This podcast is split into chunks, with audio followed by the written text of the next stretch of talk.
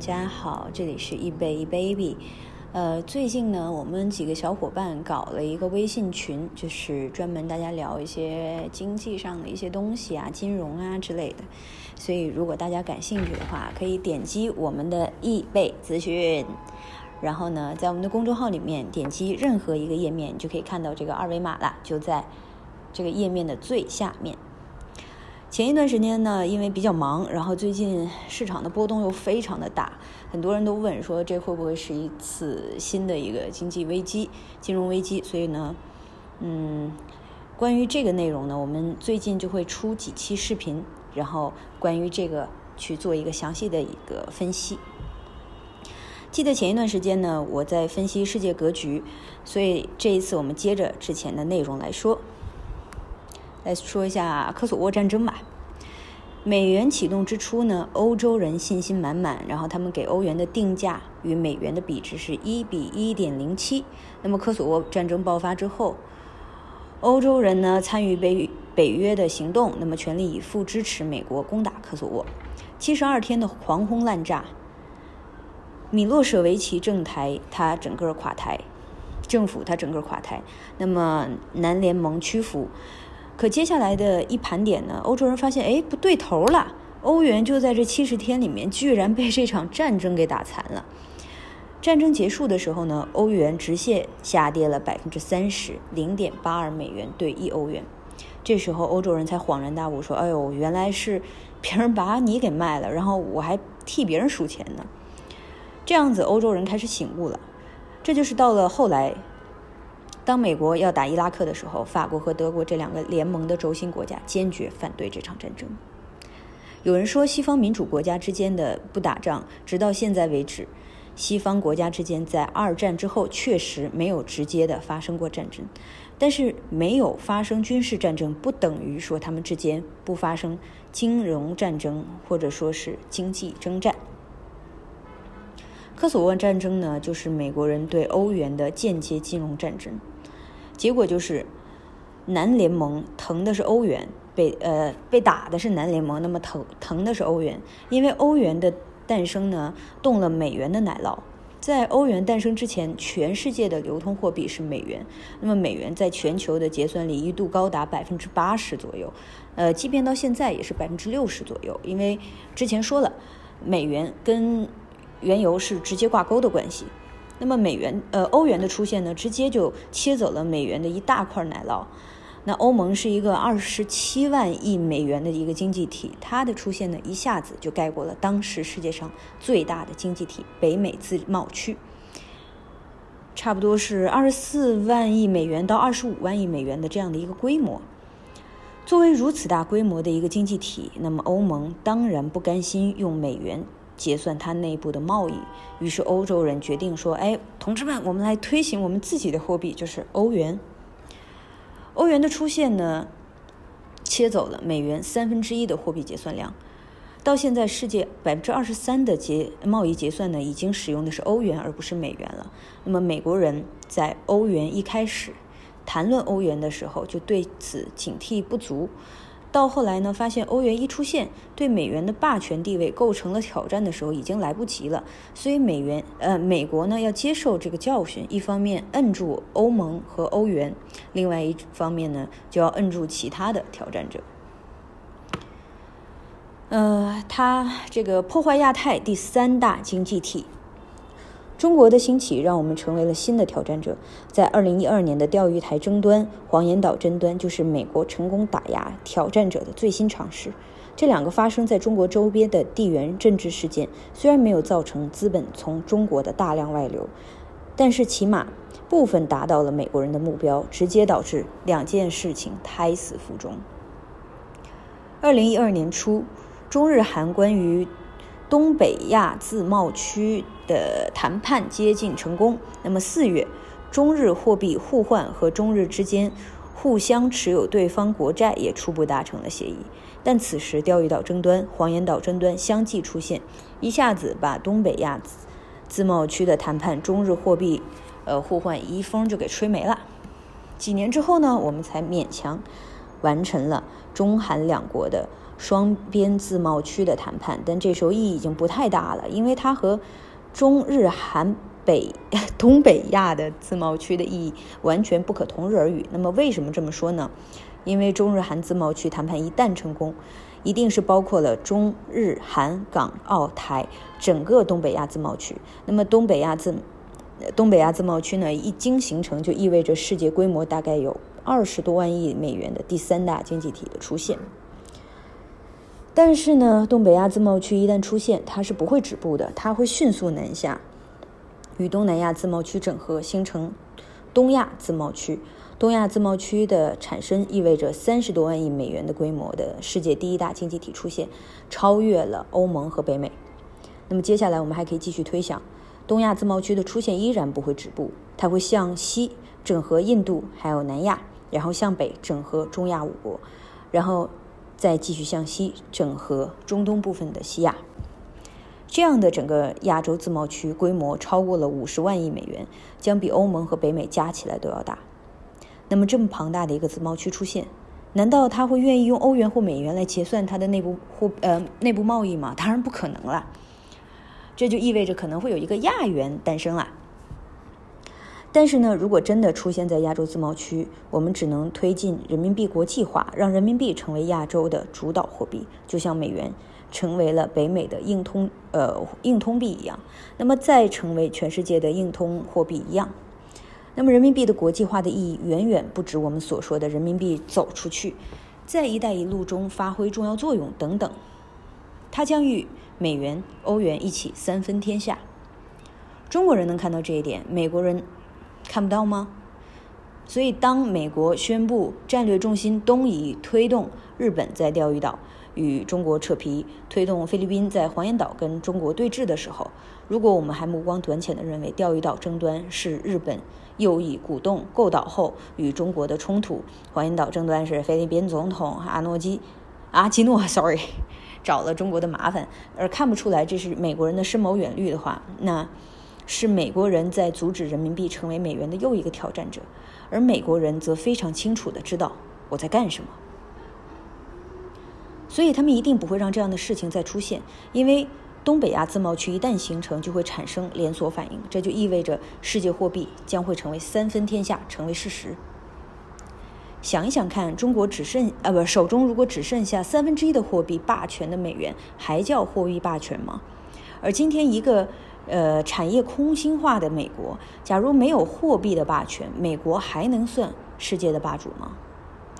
想明白这点，就知道为什么今天中国遇到的所有麻烦的背后都有美国的影子，是因为美国比我们想得远、看得深，才能防中国于未然，处处给我们制造麻烦。这就是美国为什么要实施亚太战略再平衡的根本原因。所以，它到底在平衡什么呢？他真的要在中国与日本、中国与菲律宾、中国与其他有争端的国家之前实现一种微妙的平衡，扮演平衡者的角色吗？No，他的目标只有一个，就是平衡掉中国今天大国崛起的势头。美军为美元而战，人们都说美国这样强大的一个国家，是由于有三大支柱：货币、科技还有军事。实际上，我们现在看到真正支撑美国货币。呃，美国的还是货币和军事，而支撑货币的则是美国的军事力量。全世界所有的国家的军队打仗都是在烧钱，当然美军打仗虽然烧钱，但是它是一边烧一边挣，这一点其他国家做不到，只有美国可以通过打仗获得巨大的利益。尽管美国，嗯，尽管美国也会有失手的时候，那例如说伊拉克战争，美国为什么要打伊拉克呢？大家都觉得说是哦，石油。美国人真的是为了石油而战吗？非也。美国人如果为了石油而战，那么美国在打下伊拉克，为什么不从伊拉克拉走一桶石油？而且油价从战前的三十八美刀一桶，一路飙升到战后的一百四十九美刀一桶。美国老百姓并没有因为美军占领了伊拉克这样的产油国而显示而享享受了低油价。所以说呢，美国打伊拉克不是为了美呃石油，而是为了美元。为什么这样讲呢？非常简单，控制世界美国需要全世界都使用美元。为了让全世界使用美元，那么在七三年下了一步非常高明的棋，就是让美元与石油挂钩，通过胁迫欧派克的主导国沙特阿拉伯，实现了全球石油交易用美元结算。如果你理解了全球的使用交易用美元结算，你就能理解为什么美国人要在产油国打仗。在产油国打仗呢，一个直接的后果就是油价飙升，油价飙升就意味着美元的需求量也就提高了。比如说战争之前，你手里有三十八刀，理论上你可以从油商手里买到一桶石油。呃，OK，那这一场战争把油价打高了四倍多，达到了一百四十九，那么你三十八刀只能买四分之一的石油，那剩下三四分之三桶，意味着你还差一百多刀，怎么办？你只能去找美国人，拿出自己的产品资源去换美国人手中的美元，而这个时候，美国政府就可以理直气壮、光明正大，然后这样印，不断的印钱，这就是通过战争、通过产油国打仗，打高油价、打出美元需求的秘密。美国人呢，在伊拉克打仗还不止这一个目标，他同时是在维护美元的霸权地位。那这就是为什么当时小布什一定要打伊拉克。现在我们可以看得很清楚啊，萨达姆没有支持恐怖主义，也没有支持基地组织，也没有大规模的杀伤性武器。但是为什么他最终走上了绞刑架？因为萨达姆自以为非常聪明，想在大国之间玩火。一九九九年欧元正式启动，萨达姆以为抓住了美元和欧元、美元和欧盟国之间玩火的一个机会。于是呢，他迫不及待地宣布，伊拉克的石油交易将用欧元去做结算，这样子一下惹火了美国人，尤其他产生了一连串的示范效应。那像普京、呃内贾德，还有委内瑞拉的这个总统查韦斯，纷纷宣布自己国家的石油出口结算也要用欧元，这还得了？这不是给人家扎刀吗？所以说呢，这场战争伊拉克非打不可。有些人认为这样子说太牵强，那么我们看一下美国人打下伊拉克之后干了什么。还没等到抓到萨达姆，那么美国人就已经迫不及待地成立了伊拉克临时政府。临时政府发布的第一条法令就是宣布伊拉克石油出口从欧元结算改回到美元结算。这就是为什么说美元是美国人在作战的原因。还有阿富汗战争，那么也有人会说伊拉克战争是为了美元而战，这可以理解。阿富汗不是产油国，那么美国大打阿富汗的 战争，不会是为了美元吧？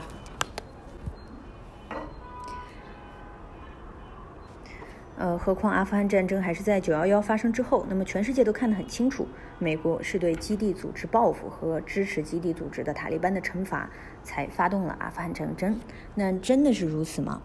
阿富汗战争呢是在九幺幺之后一个多月左右打响的，那么说白了，打得非常仓促，打到一半的时候呢，美军就把巡航导弹给打光了，但是战争还在继续，那么美国呃美国。国呃，美国的国防部那么不得不下下发一个命令，说打开核武器库，取一千枚嗯核巡航导弹，摘下核弹头，换上常规的弹头，又打了九百多枚才把阿富汗打下来。这摆明了说这一场战役呢准备的非常的不充分。那既然如此，为什么还要硬着头皮上阵呢？因为美国已经等不及了，而且美国人的日子呢快要过不下去了。二十一世纪初期，美国作为一个产业空心化的一个国家，每年大约都需要有七千亿美元的净流入才能过日子。可是九幺幺之后一个月内，全球投资者对美元的投资环境恶化表示出了从来未有的一个担心和忧虑。如果强大如美国连自己的安全都不能保证，怎么能保证投资人的资金安全呢？所以呢，三千多亿的热钱，那么就离开了美国。这就迫使美国必须要快点打一仗。这一仗不仅是要惩罚塔利班和基地组织，还要给全球的投资人一个信心。随着第一枚巡航导弹在喀布尔炸响，道琼斯指数迅速回升，一千之内回升了六百点，流出的资本开始流回美国，到年底大概有四千多亿的美元回流回到美国。这不说明了阿富汗战争同样是为美元而战，为资本而战。OK，我们现在看一下“一带一路”，中国如何打太极。我们看看美国受人追捧的运动，那么第一是篮球，第二是拳击。拳击这项运动呢，典型的反映出来美国崇尚实力的一个风格，直来直去。OK，最好是直接 KO 对手，那么一切都非常明确。而中国人则相反，喜欢模糊，喜欢以柔克刚。我不追求 KO 你，我需要把你所有的动作都化解掉。中国人喜欢打太极，而太极确实是一把。比拳击高明的多的艺术，那么“一带一路”就反映了这样的一个思路。哎，说到这个，突然想起来，那我们家里面有两派，中医派和西医派。呃，中医派呢讲究的是我平时如何调养，然后呢让我自己的身体逐渐的这种像嗯这种理气通血的这种状态吧。那西医派呢是嗯好，你这儿长了个肿瘤，啪，我给你挖出来。再给你缝上，嗯，这个其实也是一种大家对怎么说呢？西方人和中国人的一个思想上面的一个很大的一个差别吧。那历史上的所有的大国在崛起的过程中，都有围绕着它崛起产生的全球化的运动。这意味着全球化不是一个从历史到今天一以贯之的过程，而是各有各的全球化。就像罗马帝国有罗马帝国的全球化，那么大秦帝国有大秦帝国的全球化。每一次全球化呢，都是被每一个崛起的帝国而推动的。每一个帝国都有它相关的一段全球化。当它上升期到了它的鼎盛期，全球化达到了一个峰值。而在这个全球化的同时呢，会被它自身的力量所限制，这就是它能力所能达到的最大范范围和它的交通工具能达到的最远点。也就是它全球化的一个终点。所以说，无论是罗马全球化还是大秦帝国全球化，今天看来都只能算作一种帝国扩张的区域化的过程。而真正意义上的近代史上的一个全球化，是从大英帝国开始的。大英帝国的全球化是贸易的全球化。美国秉承了大英帝国的衣钵之后呢，继续延续这种贸易的全球化。而真正具有美国特色的全球化，是美元的全球化。这也就是我们今天正在经历的全球化，但是我不同意说中国今天的呃“一带一路”是全球经济化一体化的接轨，那等于说是继续和美元呃的全球化接轨，这样的理解是不太对的。作为一个正在崛起中的一个大国，“一带一路”是中国全球化的初始阶段，也是中国的全球化。作为一个大国。在崛起的过程中，必须推进环绕你展开的全球化。“一带一路”呢，应该说是中国迄今为止能提出的最好的大国战略，因为它是跟美国的战略东移的一次对冲。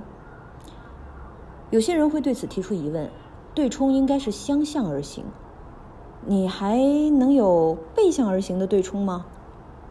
对了，“一带一路”就是中国对美国东移战略的一次背向对冲。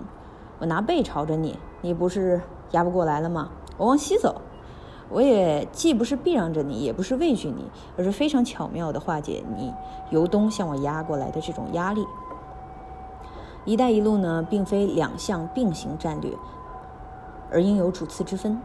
鉴于是海上的力量呢，至今是中国的短板，那么一带一路首先应该完成的，是从陆上，也就是一路。是辅攻方向，那么一带成为主攻方向，一带冲成为主攻方向，意味着我们必须重新认识陆军的作用。呃，当然有人说陆军无敌啦，在中国这个话放在中国的国土范围来说是没错的，中国陆军陆军是所向无敌，谁也不要想踏上中国的领土来打大规模的战争。但问题就来了，中国的陆军有远征的能力吗？美国人。选中国作为对手打压中国是选错了对手，选错了方向。因为未来对美国构成挑战的不是中国，而是美国自己。美国将会埋葬自己，因为他们没有意识到一个大的时代正在来临。这个时代将会把它所代表的金融资本推到最高阶阶段之际呢，让美国从巅峰跌落。因为一方面，美国通过虚拟经济已经把资本主义的红利给吃尽了。另外一个方面呢，美国又通过它引以为傲的领先全球的创新的科技，还有把互联网、大数据、云计算拖到了极致。而这些工具最终将成为埋葬以美国人为代表的金融资本主义的最主要的推手。中国从秦末秦二世时期开始有人造反，陈胜吴广揭竿而起。到了辛亥革命，两千多年的历史上有发生过多少次起义、造反、战争、革命？解决问题吗？不解决问题，只是改朝换代，一直是低水平循环。因为这样的复式运动改不了农耕社会的本质。既没有改变生产生活方式，也没有改变交易方式，所以一直只能以改朝换代这样的方式进行着。西方也是如此。拿破仑携法国大革命的雄风，带领一支崭新的、被大革命洗礼过的军队横扫欧洲，把一顶顶王冠扫落在地。但等到滑铁卢一仗失败，哎，一战失败，sorry，又又嘴瓢了。拿破仑下台，欧洲的帝王们一个个复辟，立刻回到了封建社会。直到英国的蒸汽机来了，工业革命来了，使人类的产能大大的提升，大量的剩余产品出现。有了剩余产品，才会有剩余的价值，然后才有资本，才有资本家，然后资本家的社会才到来。那么今天，当资本家有可能随着货币消失而消失，人类即将跨一个新的社会门槛。这是中国和美国站在同一条起跑线上，都站在同一起跑线上。那么这时候，对我们要比的就是谁先迈入这个时代，而不是谁把谁打压下去。而美国人呢，恰恰在这一点上显示出了惊人的迟钝，因为他太渴望保护住自己的霸权地位，从来没有想过和其他的国家分享权利，共同迈进新的社会时代。那道。今天对我们来说还有很多未知领域和不确定的一个门槛。OK，这一期大概就是这样子啦。如果大家对我们的这个内容感兴趣，因为我们最近会有很多，包括我们会更新一些关于我们对呃地产的一些看法呀，blah blah blah。如果有兴趣，麻烦请关注我们。还有，如果进群一定要说话，要不然我真的很尴尬。OK，Bye，take care。